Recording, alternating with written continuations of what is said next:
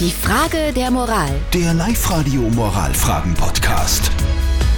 Wir kümmern uns um die Frage der Moral, die von der Ines aus Gmunden gekommen ist. Sie schreibt, äh, sie lebt wirklich nachhaltig, fährt fast nur mit Öffis, ernährt sich bewusst und gesund und schaut, dass sie so wenig wie möglich Müll produziert. Andererseits will sie aber noch einiges sehen von der Welt und setzt sich deswegen ins Flugzeug.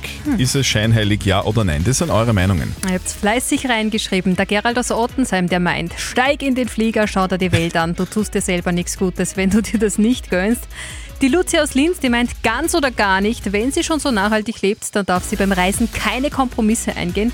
Und der Manuel aus Windisch-Garsten, der hat uns geschrieben, ich find's scheinheilig, einen auf nachhaltig zu machen und dann wegzufliegen. Das geht sich meiner Meinung nach nicht aus. Was sagt unser Live-Coach Konstanze Hill zu dem Thema? Ist es scheinheilig, ja oder nein? Wenn jeder so viel machen würde wie du und sich dafür eine Sache erlauben würde, so wie du dir das Fliegen, wäre die Welt ein deutlich besserer Ort.